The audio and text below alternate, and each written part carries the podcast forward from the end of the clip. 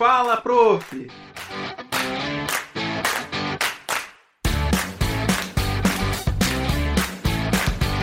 Boa noite, alunos, alunas da Uninter e também para o público em geral. Nós estamos mais uma vez com o nosso programa Fala Prof.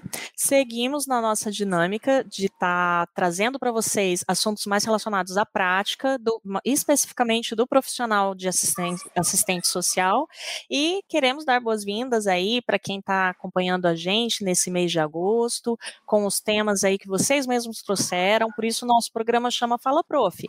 Vocês trazem os temas e a gente traz professores especialistas na área para falar com vocês, trazendo aí atualidades, assuntos relacionados especificamente ao tema abordado. É, hoje trouxemos um especialista em medida socioeducativa, o professor Márcio Antunes. É um prazer tê-lo aqui. Professor Márcio Antunes, pode se apresentar. Boa noite, professora Reli, obrigado pelo convite. Boa noite a todas e todos. É com grande satisfação que eu aceitei esse convite para participar né, desse, do Fala Prof, da atividade de hoje, e com o objetivo de dividir um pouco a minha experiência né, como assistente social, é, atuando em medidas socioeducativas.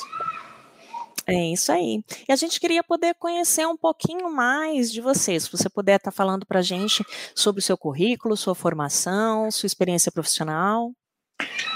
Bom, vamos lá. Eu sou assistente social, sou formado aqui pela Universidade Estadual de Londrina, já há 23 anos, e com experiência na área de criança e adolescente é, na maior parte do, do, tempo da minha carreira profissional. Trabalhei por um bom tempo em centro de socioeducação, né, é, no cumprimento de medida socioeducativa é, de internação. Uh, também trabalhei na gestão estadual da política de atenção à criança e adolescente, com financiamento de programas é, de medidas socioeducativas de liberdade assistida e prestação de serviço à comunidade. É, tive depois um período trabalhando no sistema penitenciário, mas daí com população adulta, né? É, fiquei por cinco anos atuando no sistema penitenciário e atualmente é, eu sou assistente social do Nucria, que é uma delegacia que apura crimes contra criança e adolescente. Então, trabalho na política de segurança pública atualmente. É, mas sempre me dediquei a estudar, a estar tá, né, por dentro da discussão né, na política de criança e adolescente, pelo interesse, pelo, é, pela identificação que eu tenho com a área, né, e hoje a gente vai é, poder discutir um pouco sobre essa experiência é, do trabalho com a internação de adolescentes em conflito com a lei. Então, professor, é, é muito bom a gente ter uma pessoa que tenha conhecimento não só da parte teórica, como da parte prática. Então, nesses últimos programas do Fala Prof, a gente procurou justamente isso, né? Porque existem muitos profissionais aí, tem doutorado em determinada área, mas já trabalhou nessa área? Nem sempre, né? Então, dessa vez a gente focou com profissionais que ou estão atuando diretamente naquele momento, ou já atuaram muito, né? Como é o seu caso, que tanto já atuou como está atuando. Uhum. Então, quando a gente fala em medidas socioeducativas, né, o pessoal tem muita dúvida. Então, é, é automático a gente pensar no Estatuto da Criança e do Adolescente, né? Então, se você puder estar tá colocando para gente, para o pessoal aí, que tem gente que, que já sabe o que é, está inteirado, mas tem muita gente que ouve falar num noticiário, uma coisa ou outra, mas não tem isso muito claro. Se você puder estar tá explicando para gente. Certo, claro. É, é, as medidas socioeducativas, né, elas estão previstas no Estatuto da Criança e do Adolescente, mas para a gente compreendê-las, acho que é, é, importante a gente ir um pouco antes do Estatuto da Criança e do Adolescente e entender como que se dava no antigo Código de Menores, até 1990, a legislação que vigorava sobre criança e adolescente no Brasil era o Código de Menores, de 1979. E o Código de Menores ele era pautado pela do, doutrina da situação irregular. Essa, essa doutrina jurídica, ela é, se a gente é, fosse fazer uma analogia, ela trata é, diferentes problemas com o mesmo remédio. Ou seja, é, para qualquer situação que envolvesse é, criança e adolescente, você tratava com a institucionalização. Então, a criança poderia, a criança ou o adolescente poderia estar é, em situação de vulnerabilidade, é, vivenciando situação de violência ou praticando um ato infracional crime, que a resposta que o Estado dava a essa situação era a institucionalização, era a, a, a internação nas antigas FEBENs. Então, é, como você não tinha é, diferença nos métodos, você colocava é, situações e problemas diferentes dentro de um mesmo ambiente e você acabava agravando ambos os problemas, né? Então, você tinha a criança que estava vivendo situação de violência e que precisava de proteção, ela era institucionalizada na, na FEBEM o que, que o Estatuto da Criança e do Adolescente traz é, como mudança de método? Ele traz a mudança na, na, doutrina jurídica. Então, ele muda da doutrina da situação irregular para a doutrina da proteção integral. Então, criança e adolescente passa a ser vista é, como sujeito de direitos e a resposta que o Estado vai dar a ela é a proteção integral. Então, para para aqueles que estão em situação de vulnerabilidade, o Estatuto tem as medidas protetivas. Para aqueles que cometem atos infracionais, nós temos as medidas socioeducativas. Então, é, o que, que é cometer ato infracional? Para o Estatuto da Criança e do Adolescente, o ato infracional é qualquer ação que é tipificada como crime. Então, se você furtar, roubar, traficar, é, cometer homicídio, qualquer situação que é, é equiparada a um crime, o estatuto trata como medida socioeducativa. E você tem a previsão legal de quais são as medidas socioeducativas. Então, quais são elas? É advertência, é a primeira medida socioeducativa. A segunda, que é a obrigação de reparar o dano. A terceira, que é a prestação de serviço à comunidade a quarta, que é a liberdade assistida, a quinta, que é a semi-liberdade, e a mais grave, que é a internação. E depois a gente pode, é, com as perguntas, e falando um pouco de cada uma delas. Maravilha, professor. É, eu sou uma grande defensora do Estatuto da Criança e do Adolescente e também já trabalhei com medida socioeducativa. Por coincidência, para quem quem está entrando agora, é, a gente, o professor mora em Londrina, eu já morei em Londrina, e por coincidência já trabalhamos no, na mesma instituição, mas em épocas diferentes.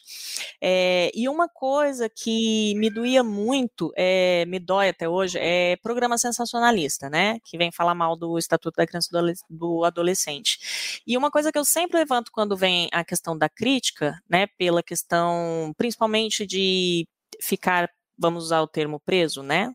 É, do adolescente ficar prendido, ficar em situação de reclusão por é, até três anos, né?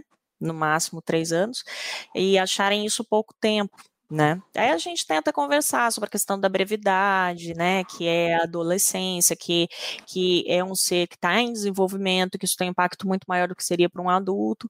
E uma coisa que eu gosto de lembrar, de frisar, é qualquer adulto comete crime, tem várias formas aí de recorrer da pena, não é verdade, professor? Então, Sim, claro. É, tem como recorrer da pena de medida socioeducativa? Então, a, a, medida socioeducativa, ela funciona da seguinte forma: você não tem uma lei de execução de medida socioeducativa como você tem a lei de execução penal.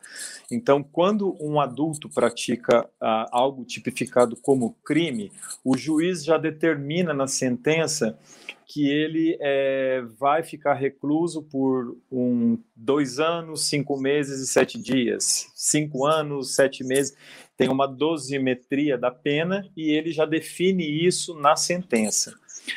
É, como não existe uma lei de execução de medida socioeducativa, isso fica a critério da, a, da equipe técnica que acompanha é, esse adolescente em cumprimento de medida socioeducativa. O que eu posso dizer, com a experiência de ter vivenciado tanto o trabalho na internação como é, no sistema é, penitenciário para adultos, né, acima de 18 anos, muitas vezes a medida socioeducativa ela é muito mais rígida do que a própria lei de execução penal. Né? Então, a, a, a gente tem uma. A, a, gente, quando eu digo o inconsciente coletivo, tem uma ideia de que uma pena é, grave, uma pena severa, vai diminuir a criminalidade. E isso uhum. é, é, é, um, é uma falácia. Né? O Estatuto da Criança e do Adolescente, né, a Lei 8.069 de 90, ela veio para garantir proteção. Se a gente pegar naquele mesmo mês de julho de 1990, teve uma outra lei que foi sancionada no Brasil e essa lei ela, ela foi criada justamente com o objetivo de você agravar a pena para crimes considerados hediondos, para você reduzir esses crimes.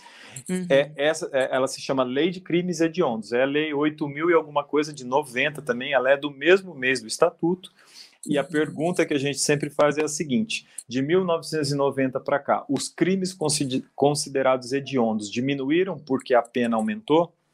Tráfico de drogas, é, roubo agravado, homicídio, latrocínio? A resposta é não.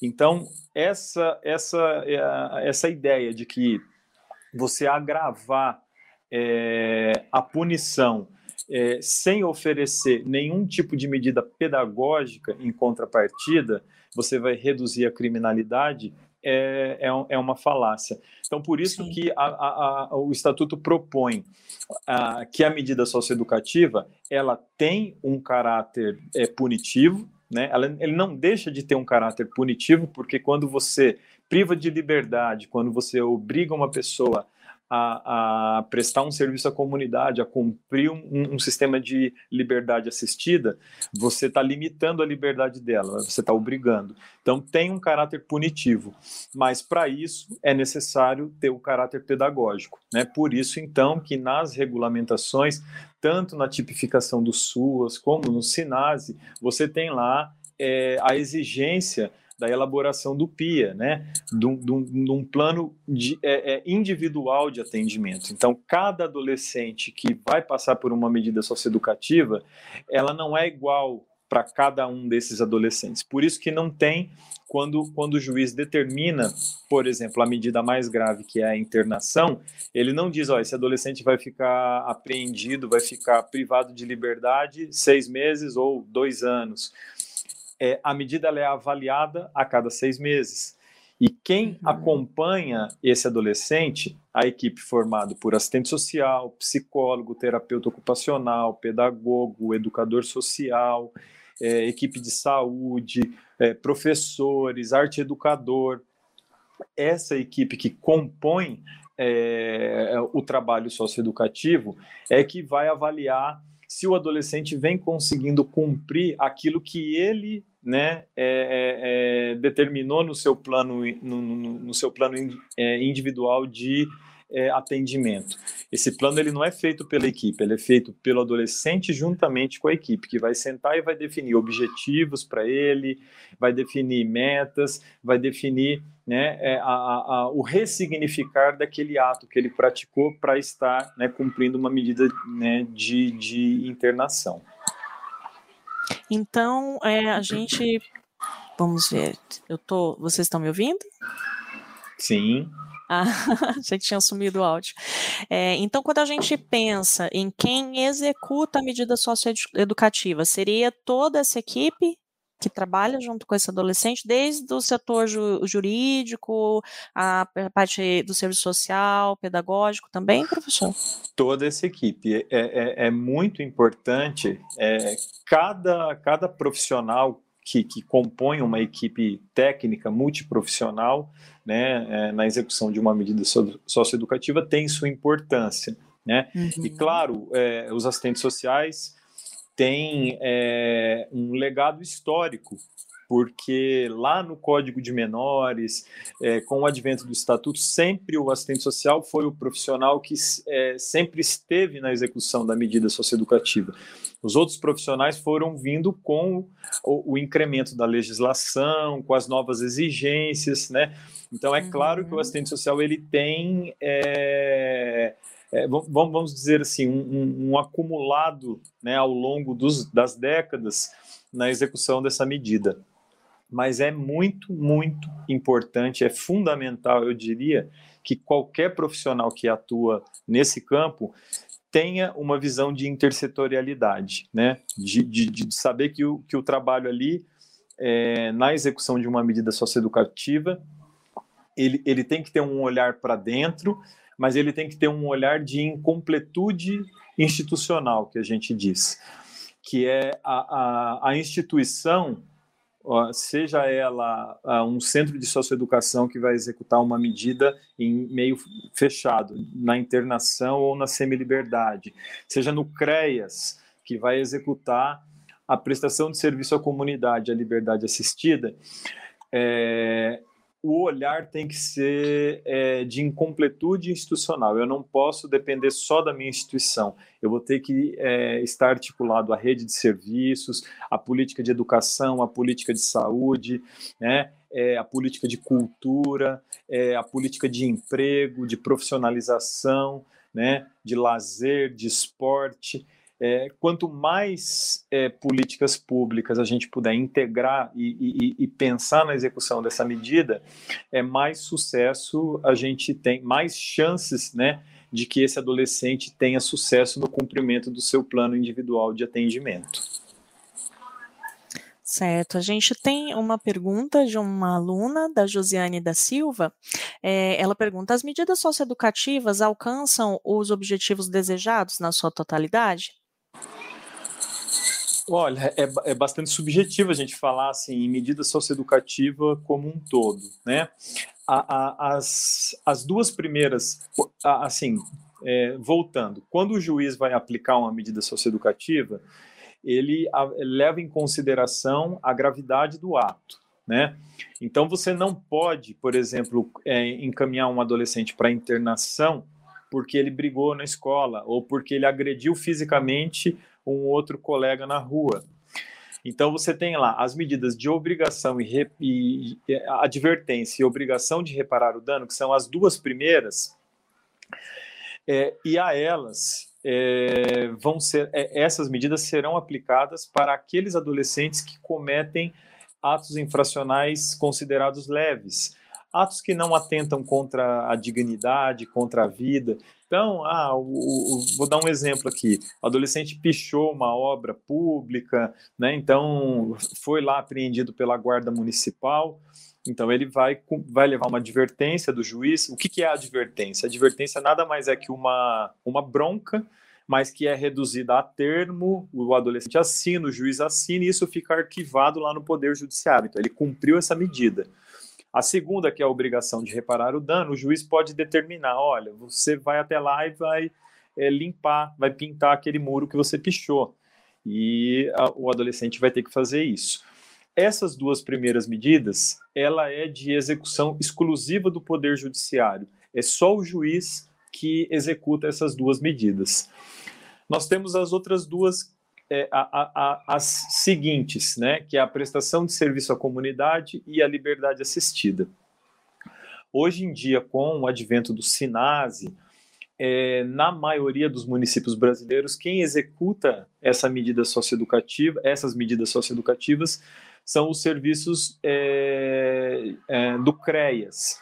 Aqueles municípios que não têm CREAS, é, de alguma forma, o assistente social vinculado ao CRAS ou de alguma entidade é, conveniada é, faz a execução dessas medidas. Essas medidas, LA e PSC, elas são de responsabilidade da política municipal de assistência social. É a assistência social que executa essas medidas. É, quais são os, os, atos infracionais que normalmente é, o Poder Judiciário determina essas medidas? É um adolescente que é, não está cumprindo né, outra medida soci, socioeducativa determinada, né, ele, ele cumpriu, uh, é, é, ele recebeu uma medida de advertência, obrigação de reparar o dano e foi lá e novamente repetiu o ato, ou aquele adolescente que de alguma forma começa a se envolver é, com tráfico de drogas. Então, essa é uma tentativa né, do, do, do, Poder Judiciário fazer com que esse adolescente ressignifique né, a, sua, a sua vida, as suas escolhas e que ele possa construir um projeto que, uh, uh, que tire ele né, do caminho né, do ato infracional. É, as duas mais gravosas, que é a semi-liberdade e a internação, essas são de responsabilidade exclusivas do Estado. Então, quem executa a semi-liberdade e a internação são os governos estaduais. Então, os governos estaduais têm que ter casas de semi-liberdade e centros de socioeducação para que é, é, os adolescentes que cometeram atos infracionais graves sejam encaminhados é, para essas instituições. O que são atos infracionais graves? São atos infracionais que atentam contra a vida, então, é, tentativa de homicídio, é homicídio, ou a prática reiterada de ato infracional. Aquele adolescente que já tem um envolvimento com facção criminosa, é, ele já está envolvido no tráfico de tal forma que é, uma medida socioeducativa em meio aberto pode não né, obter o sucesso, ou ele já cumpriu medida socioeducativa em meio aberto e vem praticando atos infra infracionais de forma reiterada. Então, daí eles são encaminhados para essas, é, é, essas medidas. Então, assim, essa é uma tentativa né, é, do Estado é, em dar uma resposta, uma resposta que é, busque é, fazer com que esse adolescente seja responsabilizado pelo ato que ele fez, mas que não só ah, com esse olhar punitivo, com um olhar de é, auxiliar na reconstrução de uma proposta para sua vida, né? Então acho que esse é o principal objetivo. E assim, nesse sentido, elas atingem o seu objetivo, né? agora a gente não pode é, é, é difícil mensurar né, um percentual. Ah, quantos adolescentes que passam pela medida socioeducativa que não é, na, na, na prática do ato infracional. É, é, essa resposta é muito difícil porque é, é, perspassa por ela uma série de outras coisas. Né? Falta de oportunidade, é a questão de cultura, é falta de emprego, a falta de política de profissionalização. Então, muitas vezes o adolescente se vê é, é, sem uma outra alternativa senão a prática criminosa, né? Então, é, eu vou então fazer um adendo, é um dado antigo, porque o meu, o meu TCC, Josiane, foi sobre adolescentes em conflito com a lei. E no meu TCC, que eu me formei em 2004, eu fiz um comparativo da questão da reincidência, professor Márcio, e vendo qual, é, mas sem trazer um dado pronto do porquê da reincidência ou não. O que eu busquei foi identificar o que tinha em comum daqueles adolescentes que não reincidiram. E o que tinha era justamente uma maior presença de políticas públicas na vida desse adolescente, dessa família, né? Que eu também pesquisei a situação da família. E como foi uma época que teve a implantação do Bolsa Escola Municipal em Londrina, é, coincidia a implantação do Bolsa Escola, porque isso é muito antes, tá? Que a gente está falando do Bolsa, do Bolsa Família, né, professor? Porque uhum. os dados, eu me formei em 2004, mas eu, eu captei dados de 2000 a 2003, né?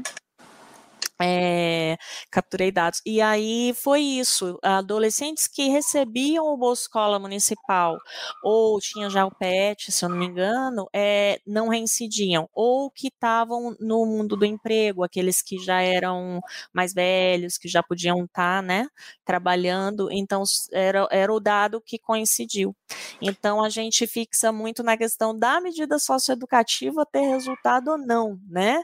Mas e a vida dele fora? quando ele volta da medida.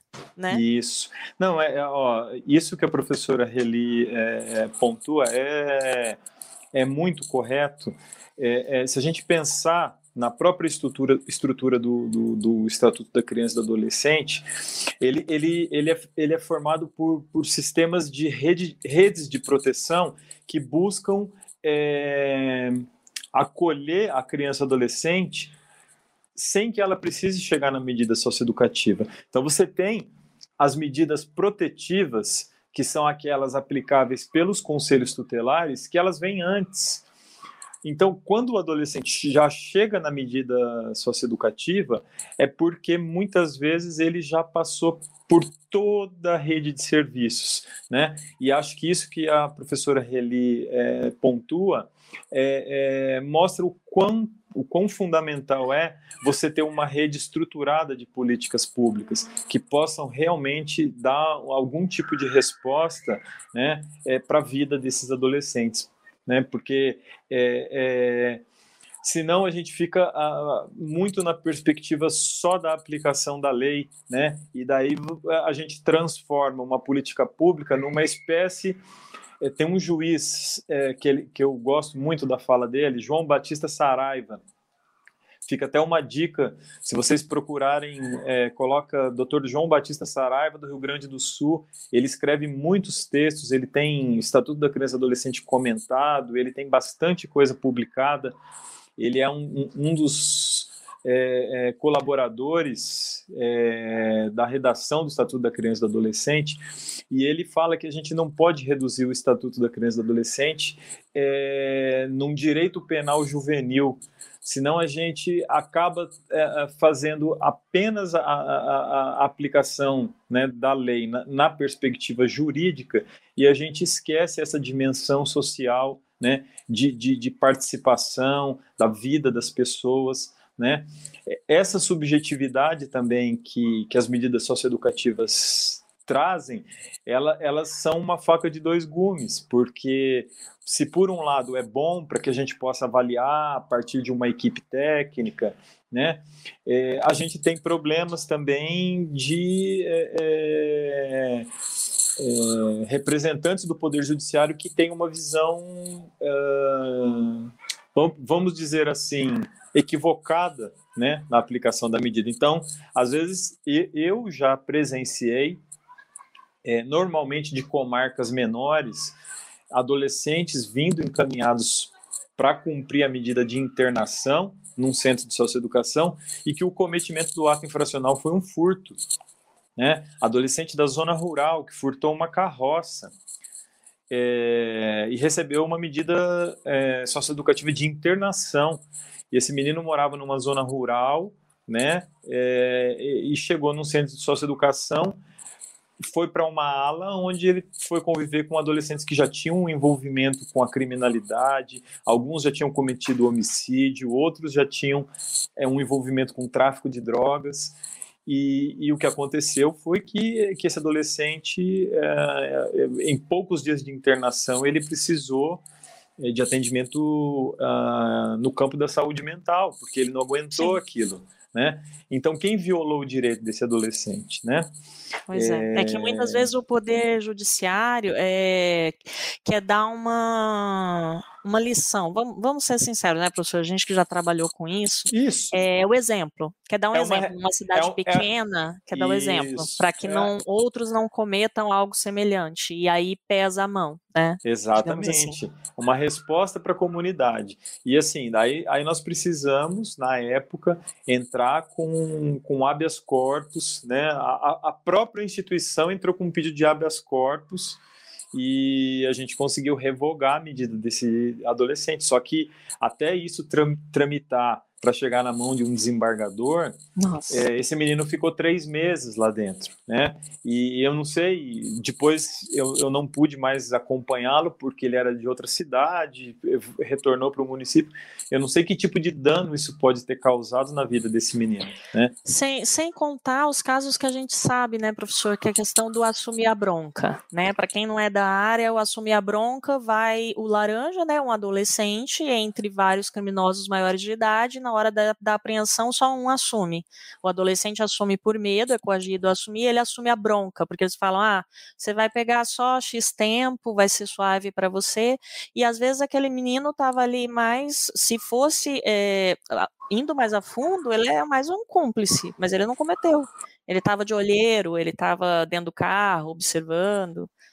É, não, é complicadíssimo. E, e, e, assim, como, como eu falei antes, tem aquela questão também de uh, uh, como no direito penal o juiz já estabelece é, o tempo da pena, né? É, às vezes você tem é, o mesmo crime praticado por adulto e adolescente e que os adultos são saem em liberdade condicional antes do adolescente que continua internado, porque na execução da, da pena, você já tem lá, com um sexto você pode pedir é, uhum. o cumprimento né, é, é, em, é, em, liberdade, por bom comportamento, tudo. Na medida socioeducativa você não tem. A medida socioeducativa de internação, o juiz, quando ele determina, ele diz o seguinte na sentença. O adolescente fica lá no mínimo seis meses, no máximo três anos. E a medida ela é avaliada pela equipe técnica da, da, da, do Centro de Socioeducação a cada seis meses. Então, a cada seis meses, a equipe se reúne. Lógico que não se reúne só a cada seis meses, ela vai se reunindo e, ao uhum. final do, do, do, do, do semestre, ela elabora um relatório e encaminha para o Poder Judiciário sugerindo: fala, olha, o adolescente conseguiu ressignificar. Então, a equipe sugere é, uma progressão para uma medida em meio aberto. Às vezes, o juiz entende que não, ele vai manter a, a internação. Às Sim. vezes a equipe avalia, olha, o adolescente ainda ele está cometendo uma série de, de faltas disciplinares aqui dentro, é, prometendo que vai se manter na atividade infracional. Então é, a, a, equipe avalia que ele precisa de mais um período de seis meses para a gente continuar acompanhando e na construção desse plano individual de atendimento dele encaminha essa sugestão para o Poder Judiciário. Então certo. tem muito isso que a professora falou mesmo. É, tem, o pessoal está interagindo bastante, tem muitas dúvidas e principalmente dúvidas relacionadas à família. A gente vai passar uma delas, né? Que eles querem saber é, no que, que a família é envolvida, né? Quando o adolescente está cumprindo medida socioeducativa. E, mas antes de passar a dúvida aí da Tatiane, eu só queria lembrar vocês, é, cadê a professora Talita, né? A professora Talita está sempre aqui com a gente e hoje ela não pôde vir, ela teve uma situação para ser resolvida, mas mandou um abraço para todos, agradecendo também a presença e lembrando que a gente continua com aquele sistema para poder vocês conseguirem o seu certificado, tem que ter a inscrição. Ah, o Arthur está colocando a inscrição para gente, o link da inscrição. E ao entrar no, no AVA, Univirtus, no nosso ambiente virtual, você tem que digit... você tem que responder uma pergunta. E a pergunta vai, vai ser relacionada à palavra-chave da nossa live. E a palavra-chave de hoje é segurança. Tá bom? Então, só para vocês guardarem essa palavra, segurança. E a dúvida, né? As dúvidas que, a, que, que eu ia passar a, da Tatiane, Tatiane Cousin, ela pergunta: famílias que não conseguem lidar com esses adolescentes infratores têm auxílio psicológico ou de ajuda para aprender a lidar com a situação ou, ou, ou, algum outro tipo de ajuda, pois muitas famílias não sabem o que fazer. E junto com essa dúvida dela, professor, o senhor destacou a questão do PIA, né? Se é feito o, o PIA eh, de forma individualizada com cada adolescente, eu acho que caberia, daria para a gente fazer um mix aí com a dúvida Sim. dela da família.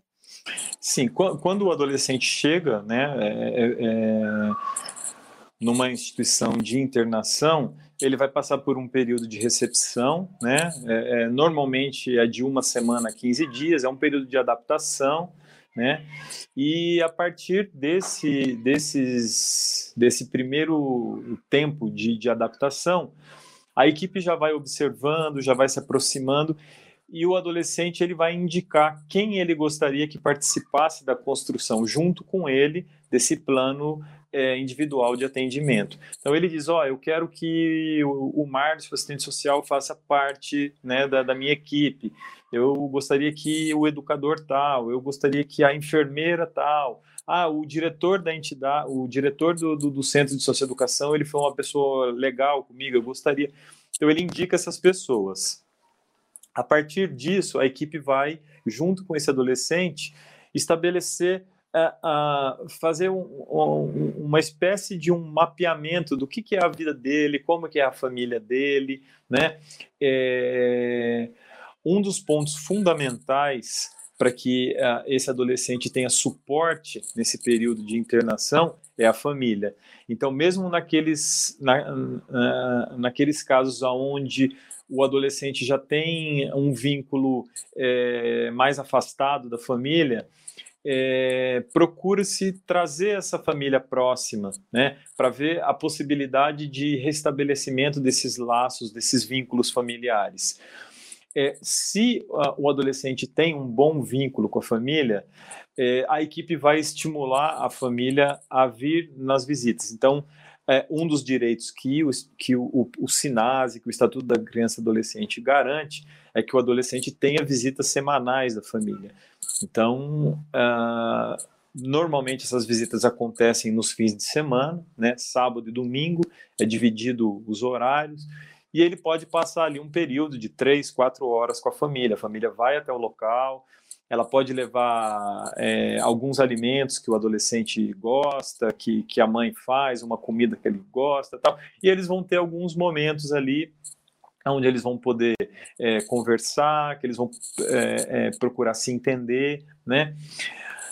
Aquelas famílias onde o vínculo já já já está mais esgarçado, esse adolescente já está mais afastado, é, a equipe vai procurar é, dentro das políticas públicas, seja da assistência social, seja na política de saúde, alguma forma de acompanhamento sistemático dessa família para que ela possa, após a desinternação, é, dar um acompanhamento para esse adolescente, né? Então, assim, é, fazendo esse paralelo com a construção do, do PIA, é, é óbvio que se o adolescente, se ele é, verbalizar que ele não quer que a família dele faça parte é, da execução do plano é, individual dele, é, é um direito dele, né? Mas a gente sempre vai partir do pressuposto da importância da família nessa reconstrução, né? É, nesse período que o adolescente vai passar por lá. E eu digo para vocês com toda segurança, assim, para aqueles adolescentes que conseguem ressignificar a medida, que conseguem reconstruir sua história e sair de lá, o apoio, o acompanhamento da família é fundamental, né? Da mãe, do pai, dos irmãos.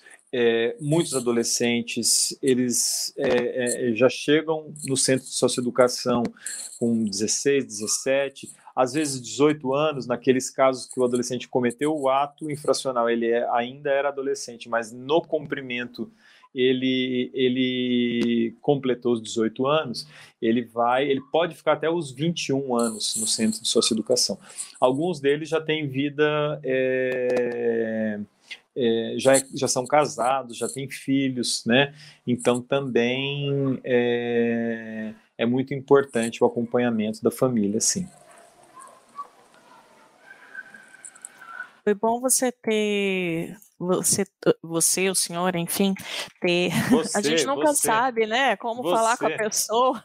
Eu sou aquela geração que está na transição, né? Hoje todo mundo chama você, né? Minha mãe só falava senhor com todo mundo, então eu, tô, eu fico confusa às vezes.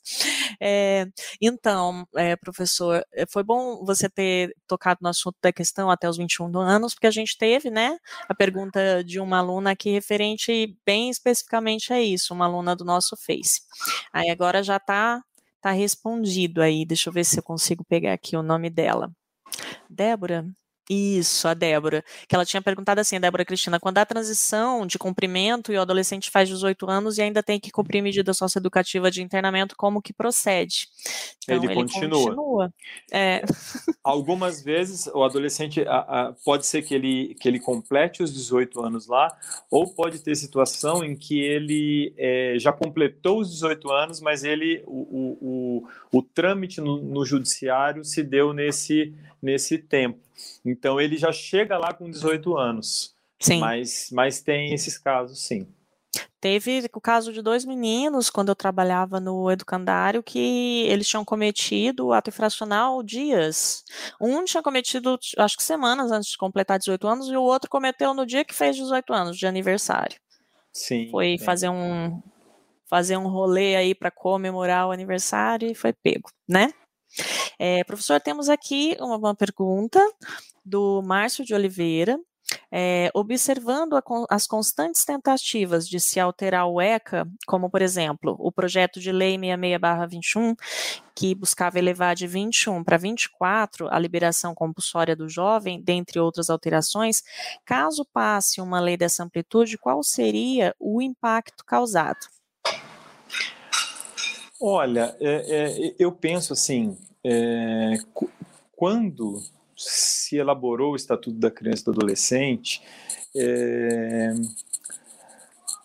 não, não, foi uma junta de iluminados que decidiu colocar 18 anos, né? É, bom, primeiro que a, Organiza, a, Organização Mundial da Saúde ela considera a adolescente, a, a é, criança de 0 a 10 anos e adolescente de 11 a 20 anos. Isso são é, é, dados científicos do campo da saúde, do, des, do desenvolvimento biológico, do desenvolvimento social, do desenvolvimento psíquico.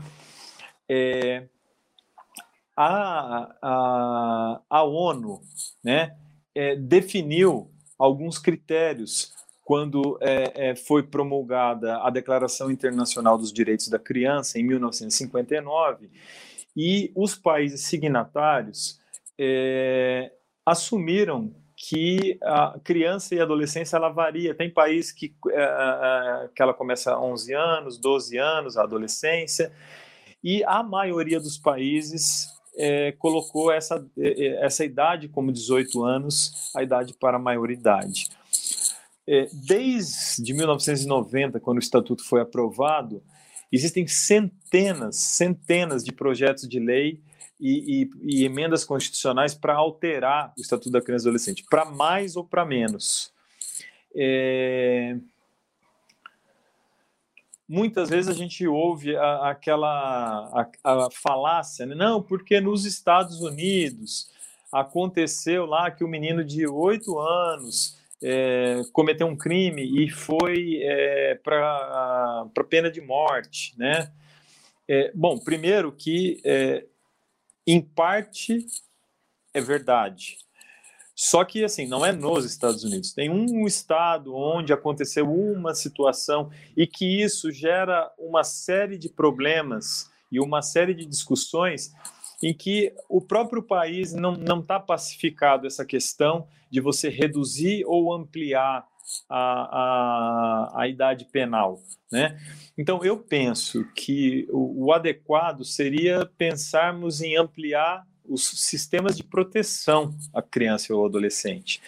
Porque se a gente reduzir para 16 anos, é, daqui 3, 4 anos vai ter quem queira para reduzir para 14 anos. Se a gente for ampliar também de 21 para 24, como foi falado, é...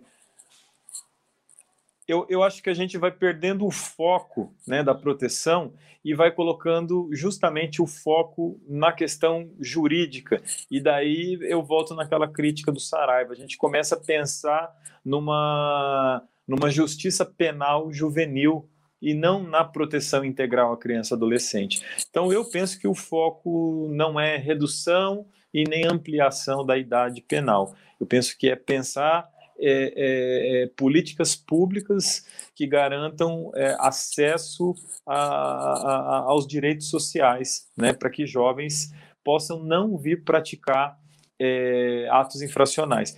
A, se a gente viver num sistema perfeito, onde todo mundo tem acesso à educação, acesso à saúde, acesso à profissionalização, a emprego, à renda, é, daí não vai existir crime, não vai existir ato infracional? Infelizmente, não. O ser humano é, é, é a gente é, é, é, composto por uma série de imperfeições. Se, se a gente for na Escandinávia, é, onde os países vivem já há décadas né, um sistema social é, de bem-estar social é, é, e, e, pleno emprego, né, Finlândia, Dinamarca, Noruega, é, você tem situações lá, é, pessoas que cometem né, crimes. Agora, quem vai ser privado de liberdade? Quem vai cumprir uma medida de internação? Somente aqueles crimes que atentaram contra a vida. É, é crime hediondo, crime de homicídio, crime de feminicídio, é crime de latrocínio. Todas as outras é, é, é ações consideradas, tipificadas como crime, a gente precisa, precisava de um outro tipo de resposta que não fosse só o encarceramento. Porque se Sim. encarceramento é, resolvesse alguma coisa, né, uh, os Estados Unidos não tinha mais de um milhão de pessoas encarceradas hoje. O Brasil, olha, é, é há 20 anos atrás a gente falava que quando o Brasil é, chegasse né, nos 500 mil presos, é, hoje a gente já deve estar beirando, ou se, se não passou, um milhão de pessoas é, privadas de liberdade no Brasil. E se a gente, se hoje todas as delegacias é, do país saírem para cumprir todos os mandados de prisão que estão expedidos pela justiça, não tem cadeia para pôr gente, porque tem mais de um milhão de pessoas para serem presas. Então, você imagina, é, o aprisionamento não é a solução. Ele, ele, ele, é, ele tem que ser excepcional. Sim, porque a pessoa, né, seja adolescente ou adulto, quando ele chega para cometer crime, é um longo caminho, né, professor? E o que Sim. eu percebia também, que acontecia muito dos adolescentes com quem que eu trabalhei, é, você perguntava do pai, tá na penitenciária tal, a mãe tá em Natal, a, a namorada tá em Piraquara, tá não sei onde, o irmão tá em Piraquara, né? Então, assim, infelizmente, para muitas famílias, o caminho do crime acaba virando quase que uma profissão. É um né? modelo. É, é um modelo. modelo, é um modelo que, que, que foi aprendido ali que não houve é, oportunidade de outra coisa. Não é a gente e, passar a mão na cabeça, mas quando isso. você faz, é a gente fala com base em dados. Quando você pega, por exemplo, que nem o professor usou o exemplo, pega a Finlândia, pega a Dinamarca, que são países é, desenvolvidos.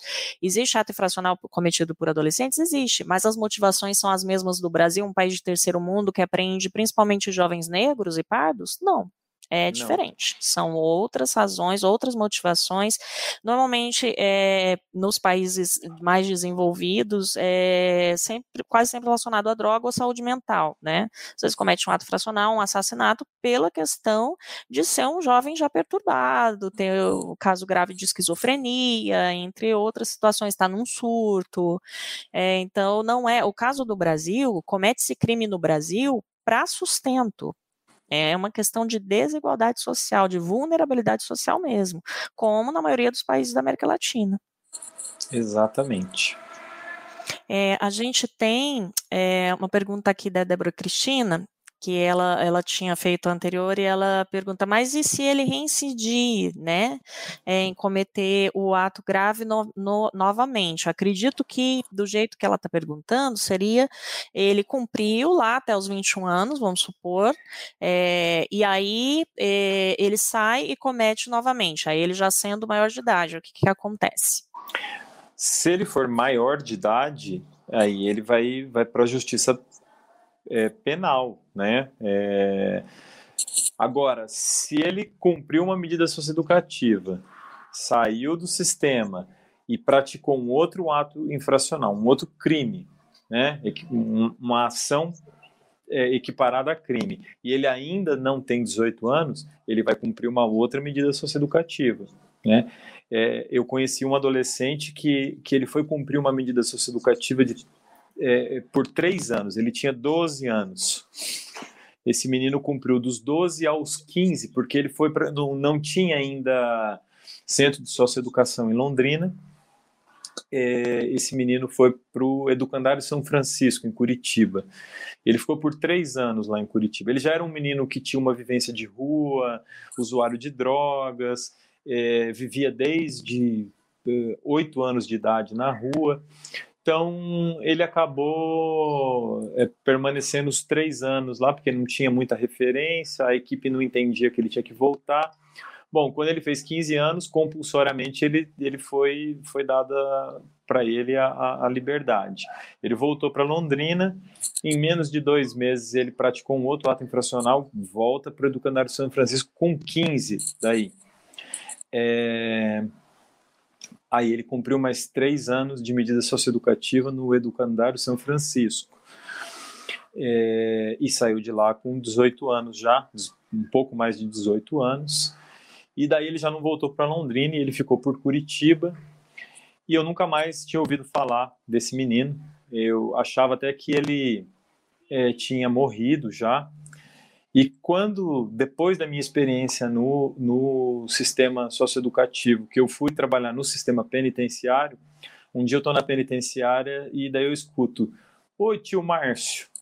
Era esse menino que estava na penitenciária desde, desde os seus 19 anos, ele já estava com 20, 20 e poucos anos, e ele tinha cometido um homicídio, ele estava com uma pena grande. Era um menino que ele. É, era um menino, não, um rapaz dos seus quase 30 anos, que estava preso desde os 12, que se transformou. É, é, é, ele é o fruto da falência do Estado, da nossa falência, né? Não teve oportunidades. É, a ele foi dado esse lugar de aprisionamento, né? É, foi muito triste, assim, eu fiquei feliz por saber que ele não tinha morrido, mas foi triste em saber que nós falhamos, né? O que nós oferecemos para ele não foi suficiente, é, ele não conseguiu né, atingir os objetivos dele. E, e depois, em 2015, eu saí do sistema penitenciário, eu não sei onde que ele está mais, esse, esse rapaz. É, é muito triste. É uma, é uma história muito triste, professor Márcio, porque a pessoa passou a vida inteira institucionalizada, devido a cometimento de, de crime e, e a prova de que, né, não adianta, né, a gente realmente, é o que a gente falou desde o início, só se fixar na ideia da medida socioeducativa em si, do cumprimento da pena, é muito pouco, né? Uhum. E quando a gente vai ver esse rapaz, né, convivência de rua, qual, qual, quais os laços familiares que ele tinha, qual o apoio, né, a rede de apoio que ele tinha pessoal? Nada, ele não né? tinha ninguém. Ele tinha, ele tinha uma mãe adotiva que tinha que ele viveu um período com ela e ela morreu quando ele tinha oito anos. E ele foi para a rua e, e, daí ele não tinha referência nenhuma. Né? Tanto quando ele veio para Londrina, ele quis ir no cemitério para ver o, o, túmulo dela, mas ele não tinha referência alguma. E fora isso, é, essa questão das pessoas que permanecem dentro do sistema, porque houve a falha aí na, na, no apoio, na superação né, da condição dela, é, o que me entristece muito são os casos de queima de arquivo também. Quantos meninos Sim. saem das instituições aí de privação de liberdade, seja de forma temporária, porque eu não sei se o professor falou, mas é, também tem a questão dele ficar temporariamente ali no Sense, né, aguardando é, o recebimento da, da medida socioeducativa de privação de liberdade ou não. Ainda permanece 45 dias, professor? São, são 45 dias. É, é, isso ainda acontece, né, é, é um lado bom, que a, que a justiça tem celeridade né, para cumprir esses prazos, diferentemente daí do sistema adulto, que muitas vezes o preso provisório acaba ficando 3, 4, 5, 6 anos esperando o julgamento, e depois, quando ele Sim. é condenado, ele recebe uma pena menor do que o tempo que ele ficou é, preso, aguardando. Já cumpriu, já cumpriu, ou até foi maior, né, professor? Então é muito triste que esse adolescente, quando sai dos 45 dias ou até mesmo da internação, tem muitos casos ele desce do ponto de ônibus na, dentro Sim. da comunidade dele, ele já é, já é exterminado, né? Porque. É, e, e, infelizmente, é, é, depois da, da, daqueles atentados em, na década de 90, início dos 2000, é, onde o PCC é, foi criado no estado de São Paulo, e se eu não me engano foi 2006, quando o governador era o Alckmin, é, para enfraquecer o movimento, que foram rebeliões simultâneas nas penitenciárias de São Paulo, é, muitos presos vieram para o estado do Paraná é, com o intuito de enfraquecer, né?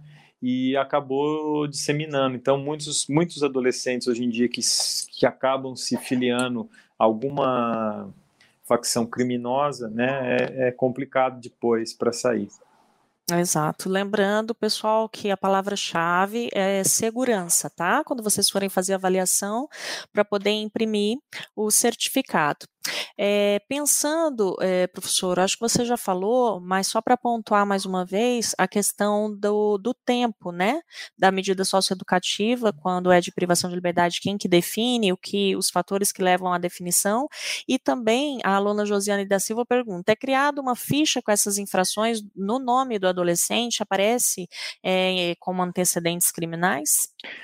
Como antecedentes criminais, não, não pode é, é, figurar como antecedentes criminais, mas ela fica arquivada na vara da infância e da juventude em caráter sigiloso, então não, não é que foi apagado aquilo da história dele, ele cumpriu aquela medida, a justiça é, infanto-juvenil sabe que ele foi é, cumpriu aquilo, mas ele não vai ter aquilo como antecedentes criminais. Agora, na prática, o que acontece é o seguinte: é, a polícia sabe, né? A polícia, mu muitos é, adolescentes são é, é, que já têm uma vivência criminal, eles são conhecidos.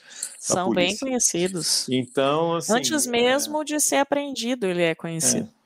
Então, essa, às vezes a gente fala assim, ah, mas não vai ter antecedentes. A preocupação de ter antecedentes é para caso ele for procurar algum emprego, alguma coisa assim. Agora, aqueles que já têm uma vinculação com o crime, a própria polícia, a justiça sabe né, é, é, é de tudo que aconteceu. É, é, esse tempo né, da, do cumprimento da medida de internação, a internação ela é no mínimo seis meses, no máximo três anos. Então, a cada semestre, você vai, a, a equipe né, vai acompanhando a execução desse plano individual de atendimento e avalia e sugere para o Poder Judiciário, ao final de cada seis meses, a equipe sugere: ó, o adolescente melhorou, a gente avalia que a justiça pode dar uma chance para ele.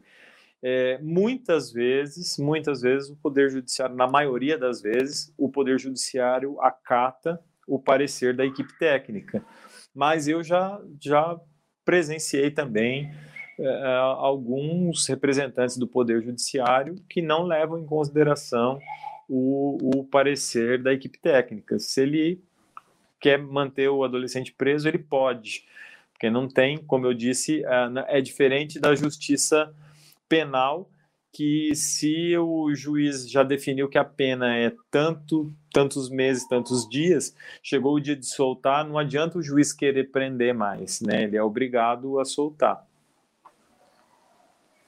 Isso mesmo, professor. Nós estamos caminhando então para o final da nossa live. Já? É, já, passou rápido, né? já está indo para uma hora é, de live. E temos um comentário da Darlene que eu acho que resume muito bem, né? O que a gente já colocou, da Darlene Murialdo. Ela coloca: além de políticas públicas, seria necessário fortalecer a rede de apoio na saída desses adolescentes nas instituições de acolhimento. É, uma rede capaz de acolhê-lo para que não retorne e repita os atos infracionais. Trabalhar essa rede no fortalecimento, seja dos vínculos afetivos, seja na sua reinserção na sociedade. Perfeito, Darlene. Acho que isso é o, o, o ideal, né? É, esse deve ser o objetivo de todo trabalhador, trabalhadora que atua nesse campo, é construir esse cenário, né? É, de incompletude institucional. Esse, é, esse exemplo que você dá, essa sugestão, é isso que é a tradução do que é a incompletude institucional e o que se trata de intersetorialidade. Quando a gente fala em intersetorialidade e incompletude institucional, é isso. É saber que a, a instituição sozinha não vai poder fazer nada, que ela depende desse trabalho fora, mas que eu não posso ter uma rede que não se conversa, uma rede desarticulada. Essa rede tem que estar tá, é, trabalhando de forma setorializada, né, integrada. Muito legal essa sua fala. Sim, o pessoal está perguntando aqui relacionado quem está assistindo desde o início deseja o certificado. O Arthur, que está apoiando a gente aí no backstage, vai colocar o link é, do, onde vocês fazem a inscrição. Lembrando que a partir do momento que você faz a inscrição, você vai entrar no nosso é, ambiente virtual e vai poder estar tá fazendo a avaliação. Sem a avaliação não tem como imprimir o certificado, certo?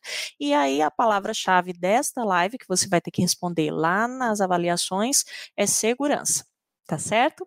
Eu quero agradecer muito a presença de todos, né? Tivemos pessoas de várias cidades, várias regiões do Brasil, Rio Grande do Sul, do Nordeste, é, do centro do Brasil, aqui de Curitiba também.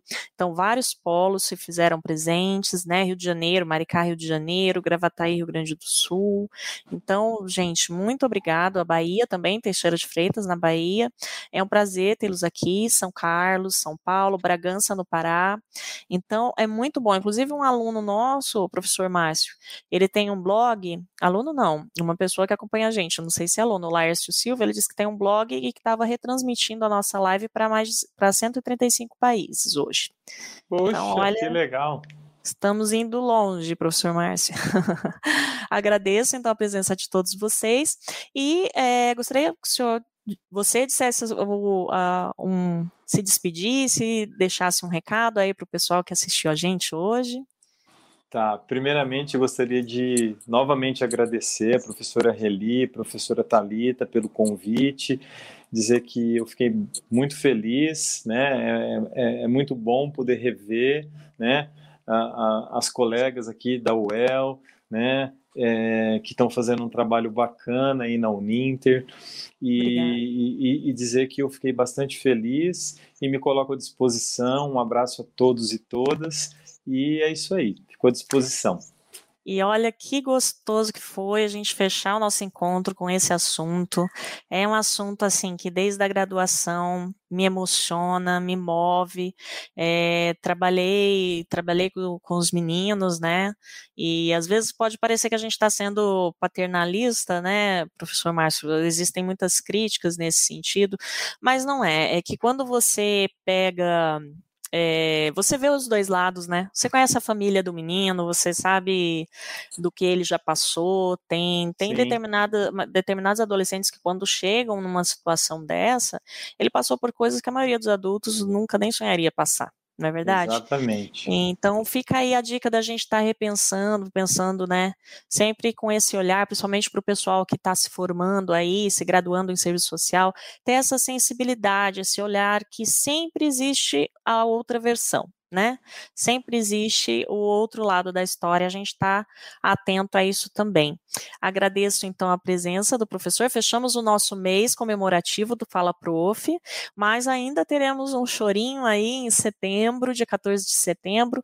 A professora Talita decidiu ainda fazermos um programa sobre a prática do assistente social, será sobre a prática do assistente social no Ministério Público né? Você vê que a gente caminha meio que, né? Que legislação educativa em seguida Ministério Público.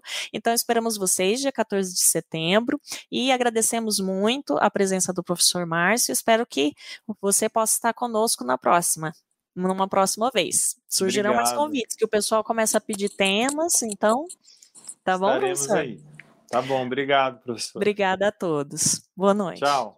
Fala, prof!